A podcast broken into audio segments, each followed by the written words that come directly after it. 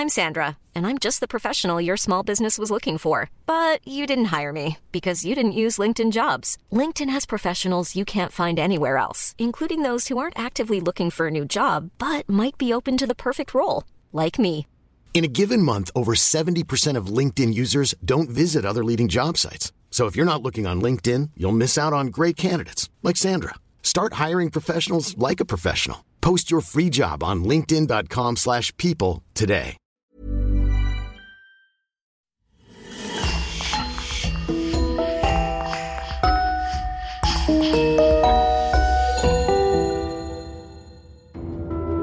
Bonjour et bienvenue pour une nouvelle affaire criminelle.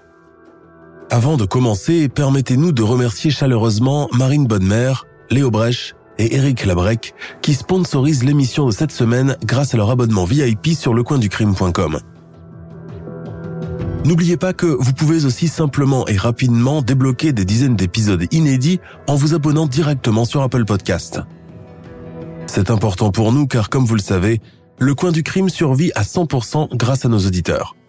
On vous remercie infiniment et on commence. Un an seulement après les événements du 11 septembre 2001, les États de Washington, Virginie, Alabama et Maryland connaissent un épisode meurtrier sans précédent dans leur histoire. En l'espace de trois semaines, un insaisissable individu abat sans pitié des citoyens lambda, vacants à leurs occupations quotidiennes. Oui, mais pourquoi? La terreur est tellement présente que George W. Bush est obligé d'intervenir en personne à la télévision pour calmer les esprits. C'est le début d'une chasse à l'homme éprouvante qui mobilisera aussi bien la police que le FBI et les profilers. Je vous invite à découvrir avec moi l'affaire du tireur fou de Washington qui a marqué tragiquement l'Amérique post-11 septembre.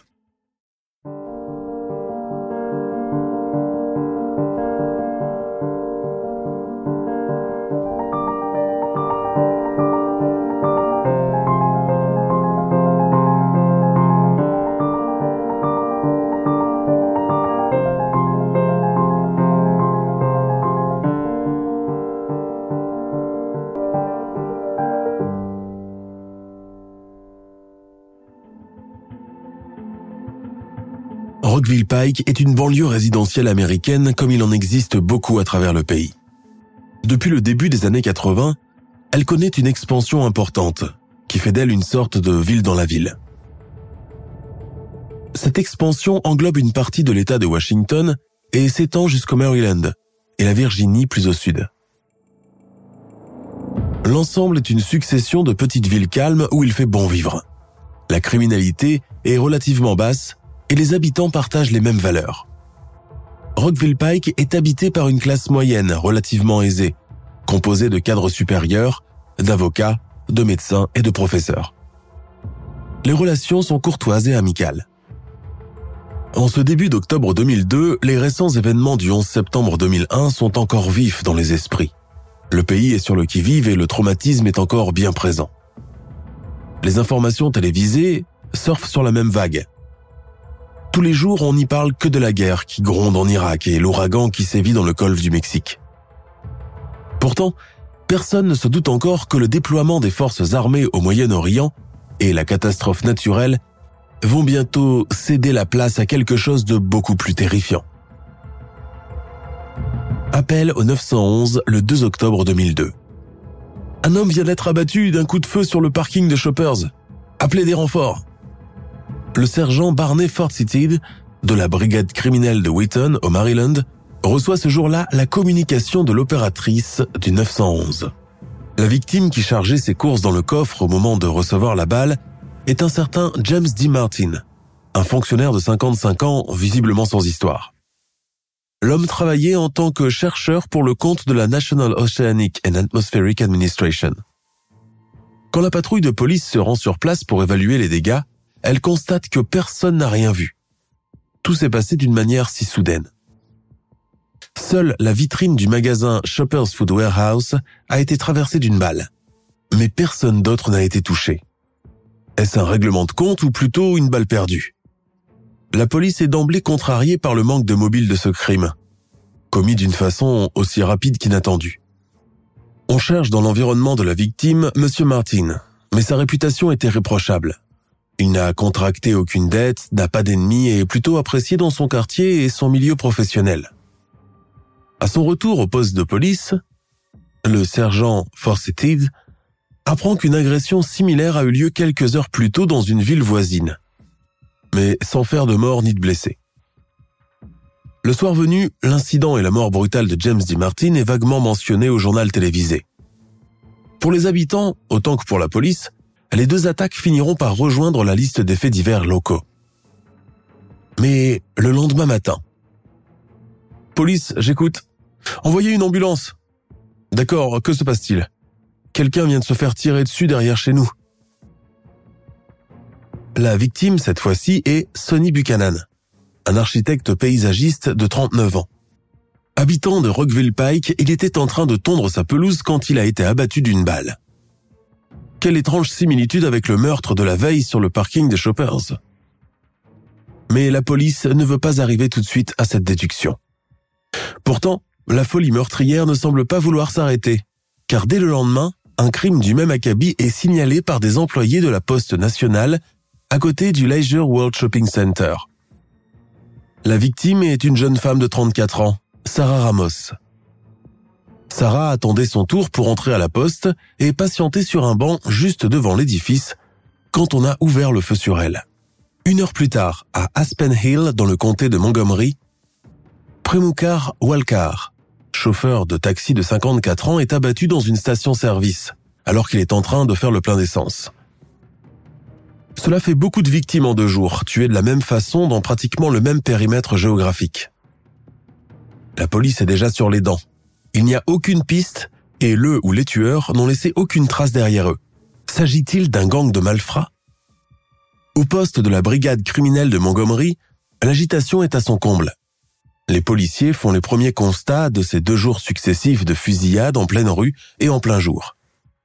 D'après leur première déduction, les victimes n'ont aucun lien entre elles, sont plutôt choisies au hasard, mais surtout le ou les tueurs ne semblent avoir aucun mobile.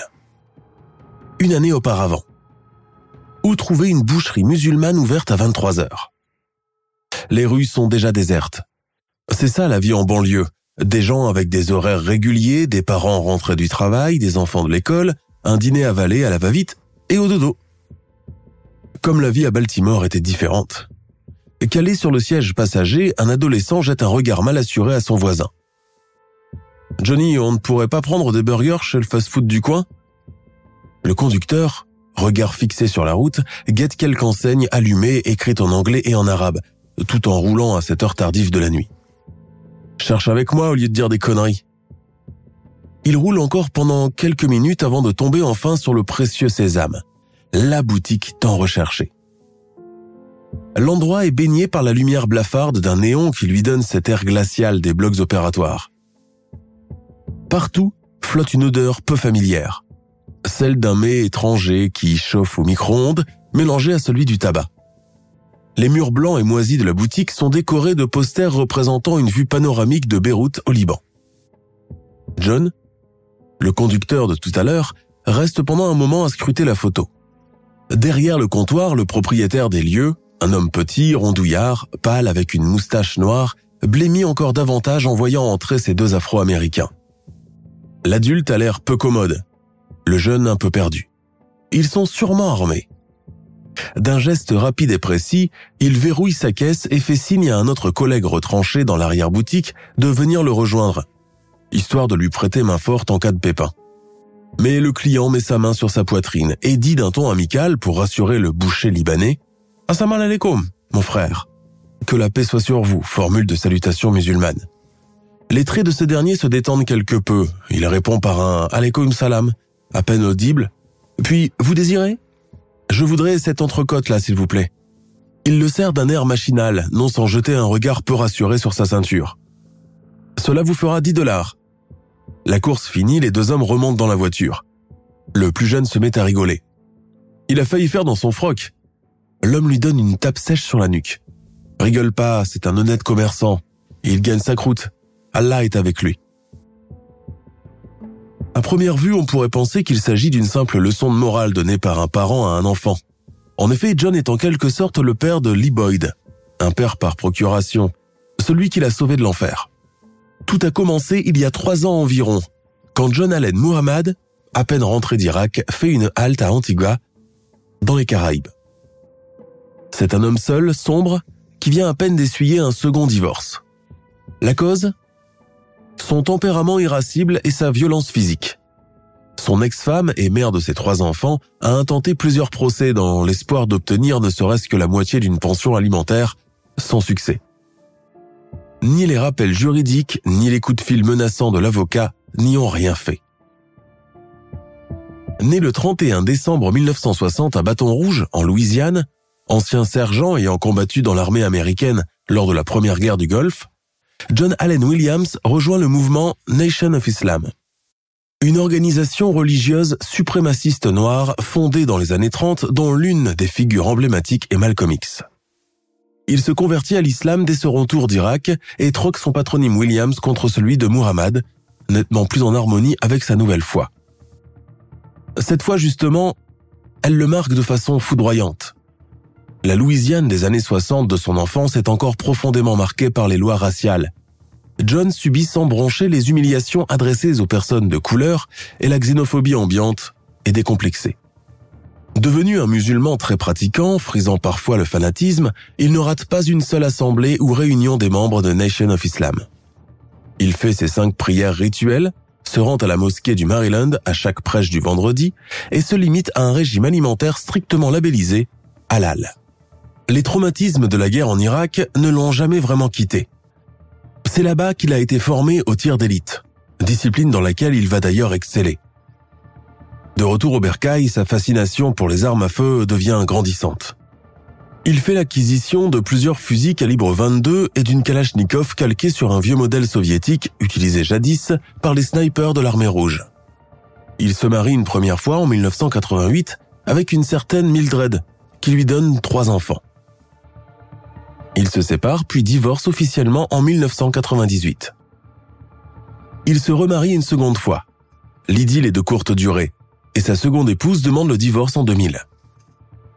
Il est arrêté trois fois pour coups et blessures sur son ex-femme et évite une peine de prison en payant une caution. Deux mariages qui se soldent par des divorces, des relations épisodiques qui se soldent aussi par des échecs, des enfants qu'il ne voit presque jamais, John se réfugie dans la religion, seul échappatoire d'une vie désastreuse. Mais la rencontre avec le jeune Jamaïcain Lee Boyd, 14 ans, change littéralement le cours de son existence. John retrouve un peu de lui-même chez Lee Boyd Malvo. Adolescent paumé et mal aimé, naufragé d'une famille dysfonctionnelle et abusée par ses parents. Il décide de le prendre sous son aile et l'emmène avec lui aux États-Unis. Le père et le fils spirituel partagent un petit pavillon dans la banlieue de Baltimore. C'est un tout autre monde qui s'ouvre pour le jeune Lee Boyd habitué au squat malfamé de son île natale. La vue des gratte-ciel, des grandes avenues proprettes, des maisons avec jardin, des gigantesques centres commerciaux le laissent sans voix. John reporte toute son affection sur lui et Lee lui démontre une reconnaissance sans faille, même si parfois les crises de colère de John sont telles un ouragan, dévastatrices. Dans ces moments, Lee se retranche dans le jardin et joue une partie de basketball le temps que son père se calme et lui donne la permission de rentrer. Ayant peu fréquenté l'école, Lee Boyd souffre également de légers troubles mentaux qui ralentissent son apprentissage. Il a également des problèmes de dyslexie et n'arrive pas à se concentrer.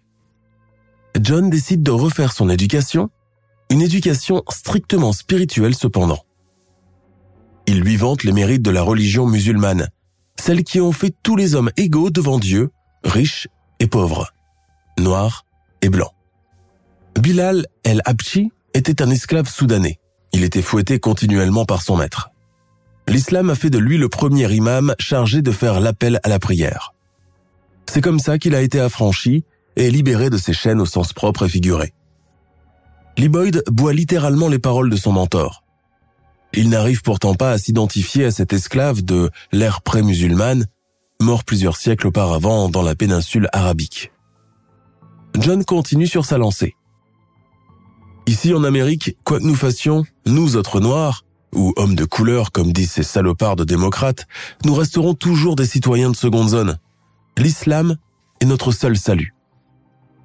John tente pendant un moment de convertir ce garçon trouble et fragile sans succès, puis décide de le former au tir. Étonnamment, Lee semble très doué pour cette discipline. Il devient un tireur hors pair en un rien de temps. Jamais il n'aurait eu l'idée que son père adoptif mijotait quelque chose de beaucoup plus cruel. 3 octobre 2002. Il n'était jamais rien arrivé de pareil dans le comté de Montgomery. Nous pensons que nous avons affaire à un tireur expérimenté et cela augmente notre inquiétude, déplore un policier lors d'une assemblée de presse à Montgomery, Maryland. Outre les premières victimes, trois autres viennent s'ajouter à la liste des tireurs invisibles qui rôdent, telle une ombre menaçante dans la région. Il s'agit cette fois-ci de Laurie Ann Lewis Rivera, jeune femme de 25 ans abattue devant une station-service Shell à Silver Spring. Elle est suivie le même jour par Pascal Charlotte, retraité de 72 ans, tué d'une balle dans la poitrine alors qu'il traverse Georgia Avenue. Le lendemain, c'est au tour de Caroline Sewell, 43 ans, d'être grièvement blessée par balle alors qu'elle se trouve dans le parking d'un centre commercial en Virginie. Compte tenu que les crimes semblent être perpétrés dans le même périmètre géographique, les différentes brigades criminelles de Washington, du Maryland et de la Virginie décident de collaborer afin de mettre la main sur l'individu. Dans les médias, il est désormais surnommé le tireur fou. Les premiers constats indiquent que toutes les victimes semblent avoir été tuées par le même individu et que la distance de tir est de 200 mètres. La police, prise à chaque fois au dépourvu, ignore où l'assassin est embusqué. Il agit rapidement et réussit chaque fois à s'enfuir sans se faire repérer. Dans de pareilles circonstances, les forces de l'ordre sont certaines qu'il est dans l'incapacité d'agir seul et qu'il a certainement un complice. Mieux encore qu'un complice, un chauffeur qui l'accompagne toujours et assure la mobilité des opérations.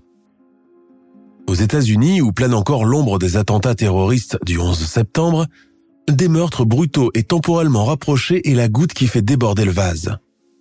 Malgré toute sa bonne volonté, la force publique est aux abois et fait son possible pour rassurer les habitants.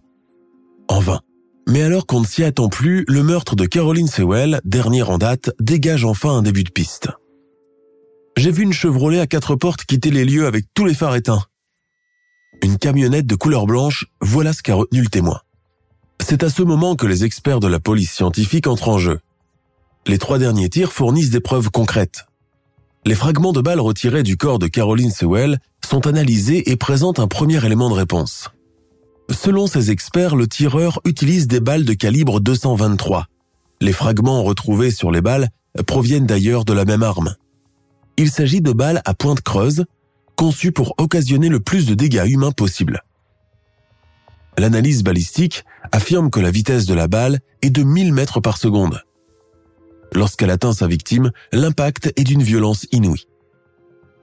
Quant aux douilles retrouvées sur la scène du crime, elles indiquent que les cartouches sont de type Magnum, elles aussi largement disponibles sur le marché. En l'espace de trois jours, le tireur fou a déjà fait six victimes, toutes abattues en pleine rue alors qu'elles vaquaient à leurs occupations respectives. La diversité ethnique et sociale de ces personnes, jugées sans histoire, assure que l'assassin n'est pas intéressé par un prototype ou une origine spécifique, comme c'est habituellement le cas pour les serial killers classiques, qui jettent généralement leur dévolu sur un type particulier d'individu aux traits physiques similaires. La course contre la montre est engagée, et la question qui obsède tous les esprits est Mais quand va-t-il recommencer? Vu l'absence d'indices, à part la camionnette Chevrolet blanche, les enquêteurs n'ont d'autre choix que de se tourner vers de nouvelles techniques d'investigation.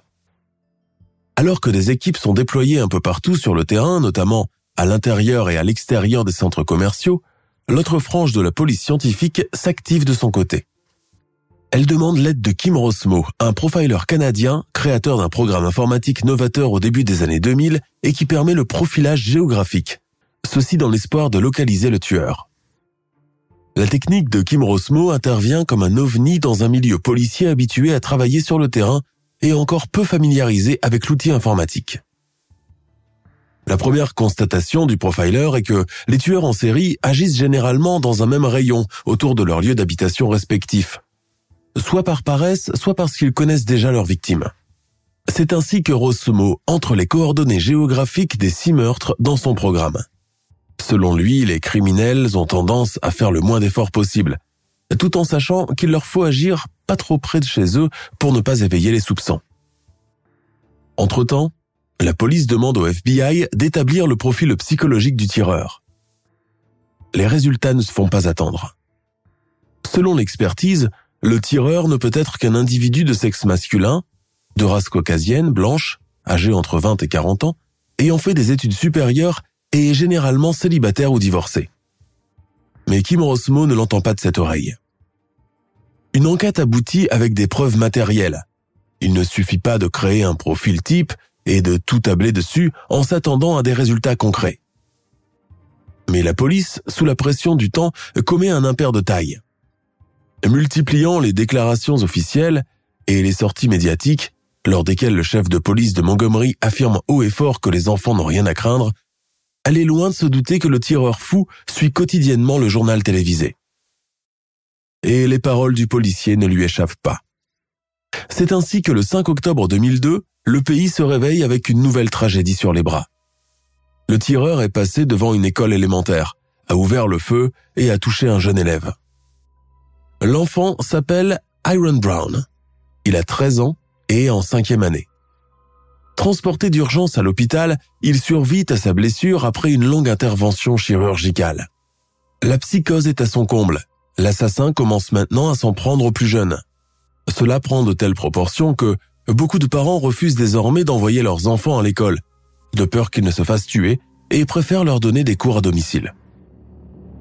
Sur la scène du crime, plus précisément dans une zone boisée située à 130 mètres de l'école, la police fait une découverte stupéfiante.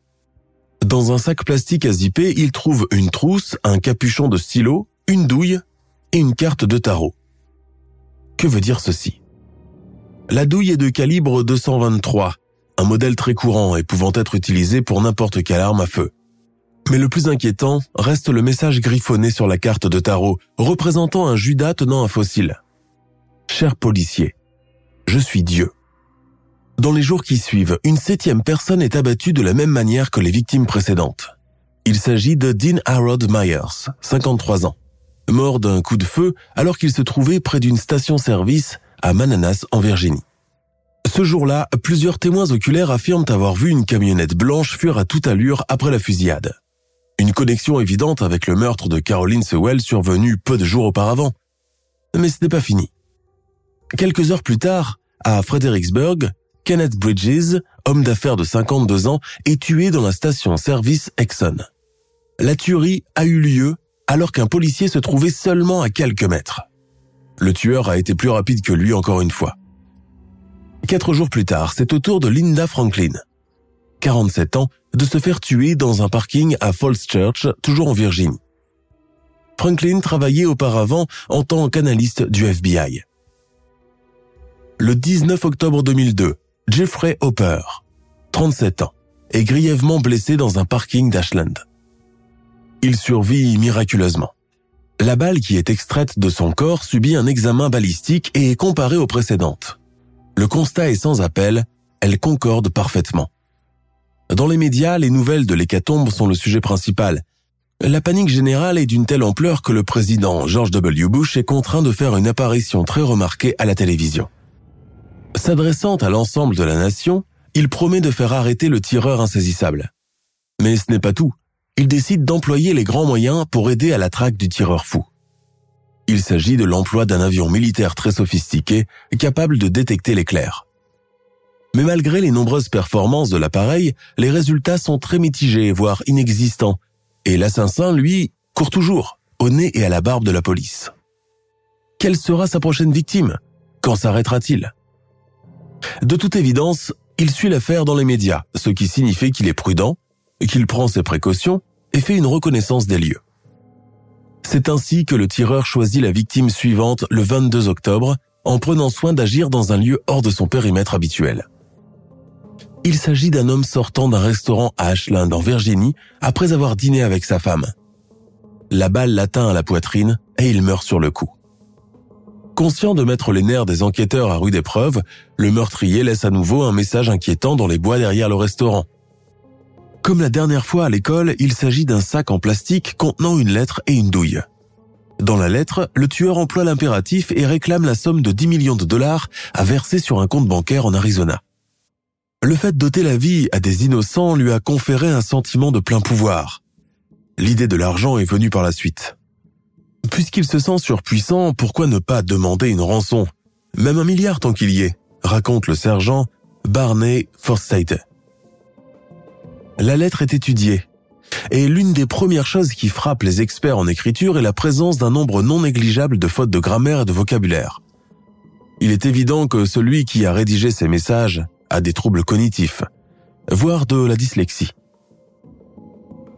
Autre point très important, l'emploi du pronom personnel nous, qui soulève bien des questionnements.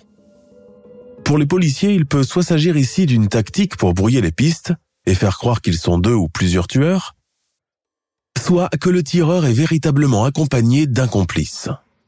La fin de la lettre sonne comme un avertissement. Si nous n'obtenons pas ce que nous voulons dans les 24 heures, il y aura du grabuge, vous êtes prévenus. Et il met ses menaces à exécution. Le 22 octobre 2022, le chauffeur de bus, Conrad Janan, 35 ans, est tué d'une balle dans la tête à Oxon Hill, dans le Maryland. Une lettre semblable à la précédente, pleine de reproches, est retrouvée placardée dans le parking d'une supérette à proximité. Telle une gangrène se propageant dans le corps, la folie meurtrière du tireur fou n'a plus de limite. La police est à bout de souffle. L'idée de ne pas pouvoir l'arrêter obsède toutes les forces de l'ordre. Entre-temps, les familles enterrent leurs morts dans un climat proche de l'apocalypse.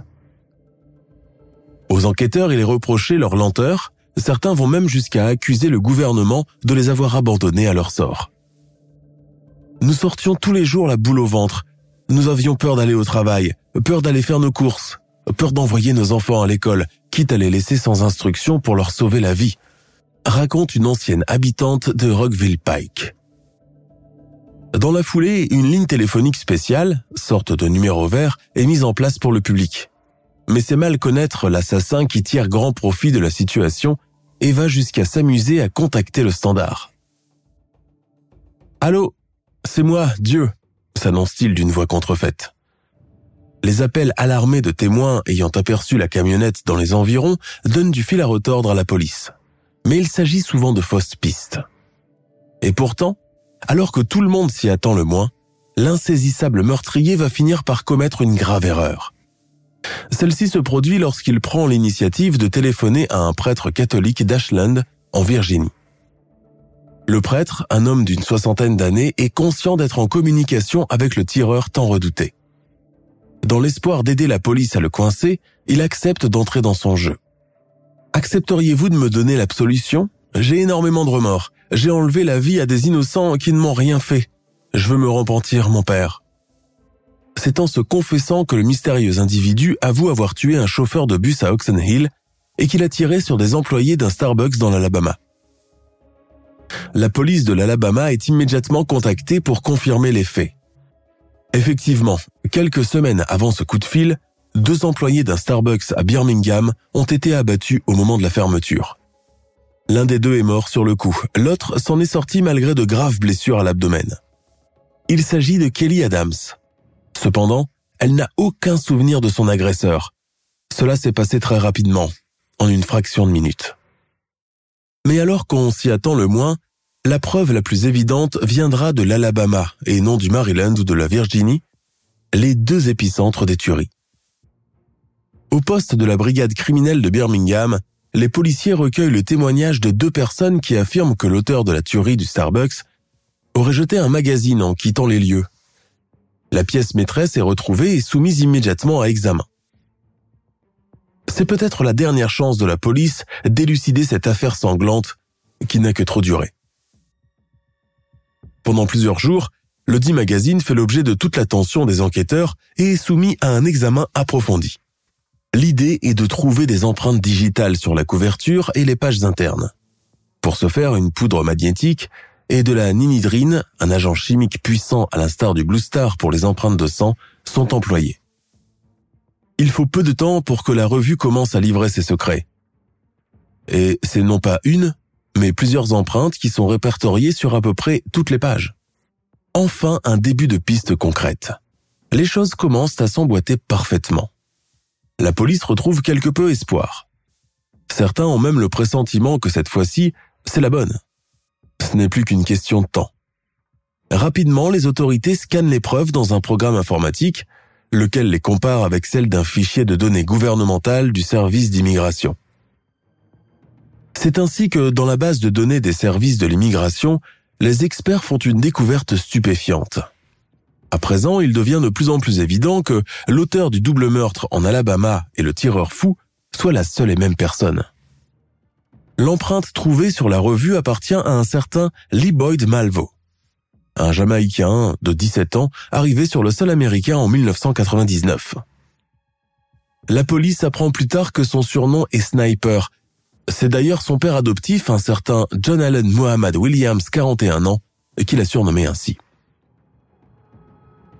En enquêtant sur ces deux individus, la police découvre qu'ils vivent ensemble dans une maison à Tacoma, à Washington, après avoir séjourné pendant deux ans à Baltimore dans le Maryland. La police se rend à l'adresse fournie par le fichier de données. L'enquête de voisinage commence. Les voisins des Williams se montrent d'ailleurs très coopératifs et livrent des faits très inquiétants à propos de cette singulière famille monoparentale, très repliée sur elle-même, qui avait l'habitude de ne parler à personne. On les voyait quitter la maison très tôt à bord de leur camionnette et rentrer très tard le soir. Il leur est déjà arrivé de s'absenter pendant plusieurs jours d'affilée. Apparemment, le garçon était déscolarisé. Il avait très peur de son père. Je l'ai vu plus d'une fois le frapper au visage en public. Lee Boyd est décrit comme un adolescent peu sûr de lui, craintif et immature, tandis que John Mohammed est plutôt perçu comme un homme dominant, froid, calculant ses gestes et ses paroles. Des bruits courts qu'il était dans l'armée. Plus grave encore, les voisins racontent qu'ils ont souvent entendu des coups de feu provenant du jardin des Williams, mais que personne n'a jamais osé aller sonner ou alerter la police par peur de représailles. John est un homme peu commode. Il ne parlait pas beaucoup mais pouvait faire preuve d'une grande violence, notamment avec son fils et les femmes. En somme, tous ceux qui étaient plus faibles que lui. Suite à ces derniers témoignages, John Muhammad et Lee Boyd Malvo deviennent les suspects numéro un, non seulement de l'agression en Alabama, mais aussi de tous les autres meurtres précédents. Seulement, où peuvent-ils se cacher à l'heure qu'il est? Grâce à l'appel téléphonique du prêtre, aux empreintes sur le magazine et les analyses balistiques, les enquêteurs se sentent à présent tout proches du but.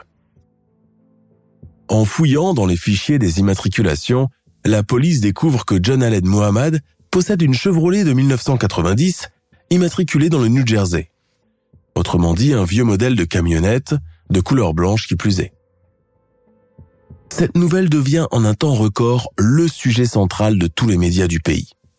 Les portraits des deux suspects sont placardés un peu partout et diffusés plusieurs fois par jour sur les chaînes locales et nationales. Leurs photos sont même imprimées sur les packs de lait et de jus de fruits. De meurtriers surpuissants, le duo infernal est devenu fugitif. Nous demandons à la population sa vive coopération. Si vous avez la moindre information sur ces deux individus, vous devez immédiatement nous contacter, déclare le porte-parole du gouverneur de Washington. La traque se poursuit. Deux jours plus tard, un chauffeur de taxi localise la Chevrolet sur une aire d'autoroute. À l'intérieur se trouvent deux hommes afro-américains, un adolescent et un homme âgé entre 30 et 40 ans. Ils baissaient la garde et tous les deux dormaient profondément. Ils n'ont pas vu le chauffeur de taxi. Le déploiement des voitures de police, toutes sirènes hurlantes, est spectaculaire. Coup de chance, la camionnette Chevrolet blanche n'a pas bougé et ces deux passagers sont toujours endormis, calés dans une position peu confortable. John Allen Williams et Lee Boyd Malvo, vous êtes en état d'arrestation. L'homme et son fils sont extirpés de leur voiture, placés devant un mur, les deux mains sur la nuque. Ni l'un ni l'autre ne font preuve d'aucune résistance. L'examen du véhicule commence. La police trouve un fusil semi-automatique équipé d'un trépied et d'une lunette. Dans l'habitacle, elle trouve encore un ordinateur portable et un GPS. De toute évidence, la camionnette a été aménagée pour servir de centre de tir et de lieu de vie.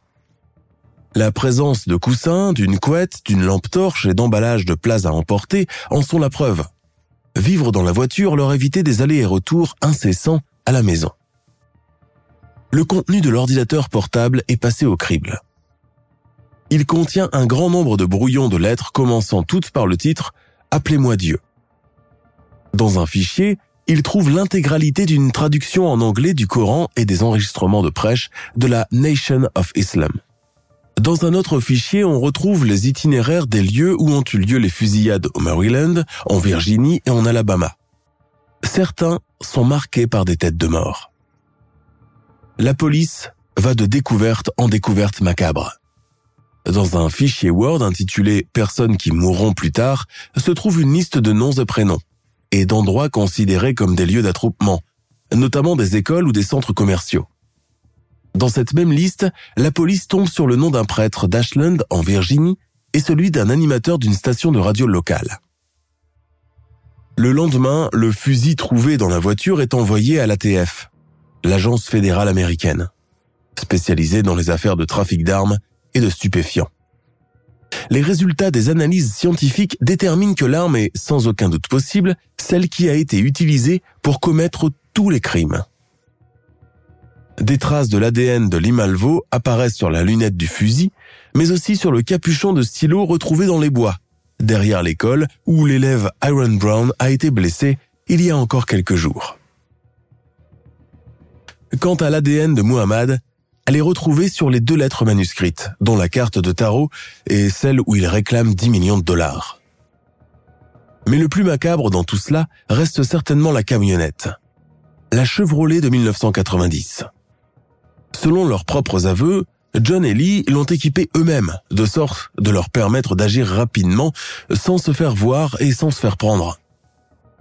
La transformation tient plus du rafistolage qu'autre chose, mais la précision avec laquelle le coffre et la banquette arrière ont été modifiés donne froid dans le dos. John Mohammad a percé un trou de 10 cm à l'intérieur du coffre et a arraché la banquette arrière pour laisser plus d'espace. Ce passage leur permettait à Boyd et à lui de se couler dans le coffre en rampant sur le ventre, en restant bien cachés au regard et de tirer au travers du trou. De l'extérieur, ils savaient pertinemment qu'ils étaient invisibles. Même un policier placé à côté du véhicule ne pouvait rien soupçonner grâce à ce procédé.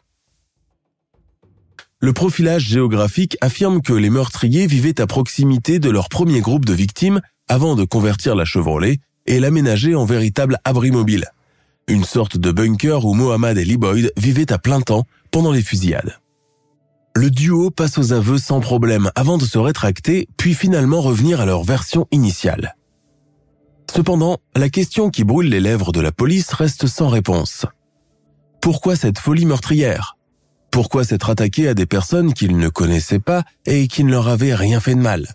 John Muhammad se mure dans le silence, son fils adoptif limite. En apprenant l'arrestation de son ex-mari, Mildred Muhammad, qui vit dans le Maryland avec ses enfants, vient témoigner à charge contre son ancien compagnon. Elle fait une terrifiante révélation aux enquêteurs. D'après elle, John Muhammad cherchait à l'abattre et à faire passer son meurtre prémédité pour un accident. C'est pour cela qu'il s'est en quelque sorte exercé sur les autres victimes et qu'il aurait pu continuer ainsi à l'infini jusqu'à ce qu'il exécute son plan final. Au terme de nombreux interrogatoires, John et Lee Boyd sont placés en détention provisoire dans l'attente de leur procès. Pendant cette période, l'adolescent commence à sortir de son silence. C'est ainsi qu'il avoue que son père adoptif a commis ses crimes dans le seul but d'obtenir 10 millions de dollars de l'État fédéral. Il voulait employer cet argent pour fonder un refuge pour enfants abandonnés. Peu avant le dernier meurtre, il a exprimé son vœu d'employer le restant de la somme pour mettre sur pied un camp d'entraînement militaire destiné à de futurs djihadistes. Il voulait aussi convertir un grand nombre de filles et de garçons qu'il jugeait perdus à cause de la dépravation et de l'absence de valeur de la société de consommation. L'arrestation des deux assassins fait l'effet d'une bombe. Le procès retentissant du tireur fou est largement couvert par les médias américains et internationaux. Lee Boyd Malvo, 17 ans, et John Allen Muhammad, 41 ans, risquent tous les deux la peine capitale pour infraction sur la législation sur les armes et meurtre avec circonstances aggravantes. Au total, le duo meurtrier a tué 10 personnes et blessé 3 autres. Peu avant les délibérations du jury, Limalvo plaide la dépendance psychologique vis-à-vis de son mentor et se déclare non coupable des faits qui lui sont reprochés.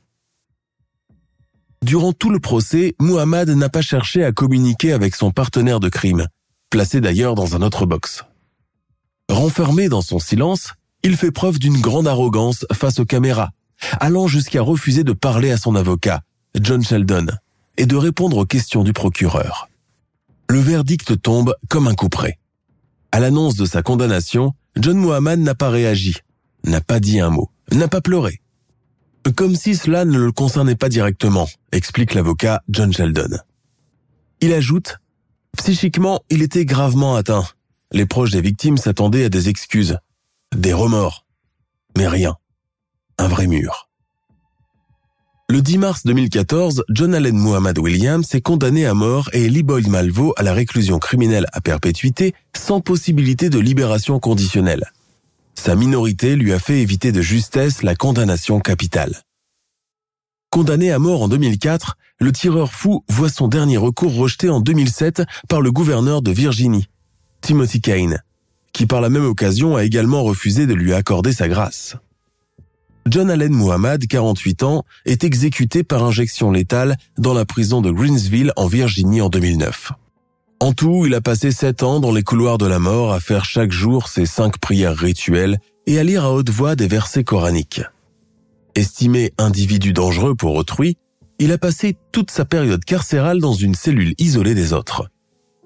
Il a refusé la dernière cigarette du condamné, tout comme le verre d'alcool, prétextant que boire est un péché originel qui conduit à Jahannam, le purgatoire en arabe. Son exécution s'est déroulée en présence de l'avocat Sheldon et quelques parents des victimes, dissimulés derrière une baie vitrée. Lee Boyd Malvo, âgé aujourd'hui de 37 ans, purge encore sa peine dans une prison de haute sécurité à Washington, D.C. Tout comme son père, il a fait plusieurs recours en grâce et une demande de libération conditionnelle. Toutes ont été rejetées. Durant trois semaines, John Allen Mohamed Williams a froidement abattu ses victimes, sans critères particuliers, sans mobile connu. Sa folie meurtrière a fait 13 victimes. De simples citoyens qui n'avaient rien à se reprocher et qu'il ne connaissait pas. John Muhammad frappait au hasard, employant toujours une seule et unique balle pour chaque crime perpétré.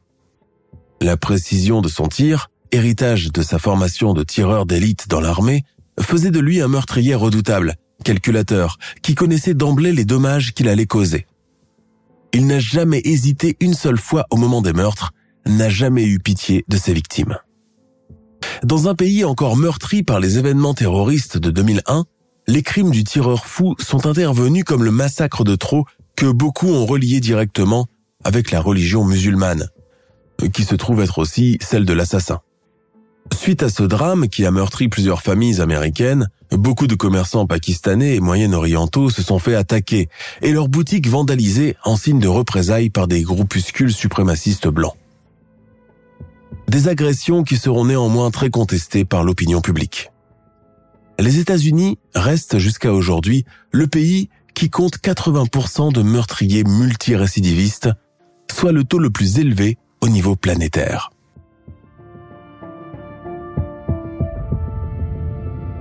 Nous sommes à la fin de notre émission du jour. N'hésitez pas à écouter les autres émissions du podcast et à prendre 5 secondes pour nous laisser un 5 étoiles sur iTunes. C'est vraiment très important pour nous. Vous pouvez aussi vous abonner pour ne pas rater les prochains épisodes et nous suivre sur Facebook pour nous en proposer de nouveaux. Merci et à bientôt.